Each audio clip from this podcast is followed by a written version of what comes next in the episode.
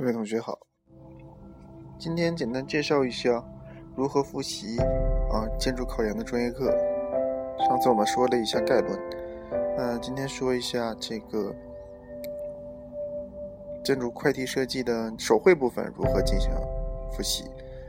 首先，我们很多同学已经参加过了这个外面的这种各种各样的补习班，练习了各种各样的手绘。但首先，我希望大家知道。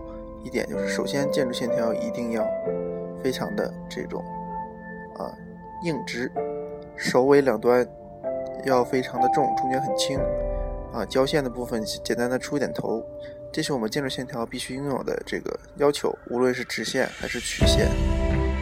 然后呢，下一个就是我们一定要了解透视，透视图一定要记得一点透视有两点透视的两个特点，这是我们必须要了解的。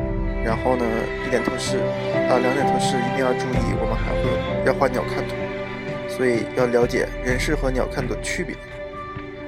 啊，除了这些以外呢，要明白建筑的阴影关系在平面、立面以及透视中的使用，它们各有各样的不同，你一定要会求它们之间的关系。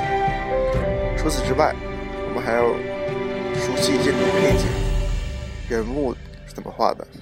植物是怎么画的？这是我们的需要。嗯，最后呢，就是一定要了解如何排版构图，这是手绘中最重要的一个部分。很多同学都忽略这个部分，不了解如何让怎样能布置一个好的图。比如说对角线布图，还有这个 L 型布图、S 型布图这种很多种构图方式，希望大家能了解一下。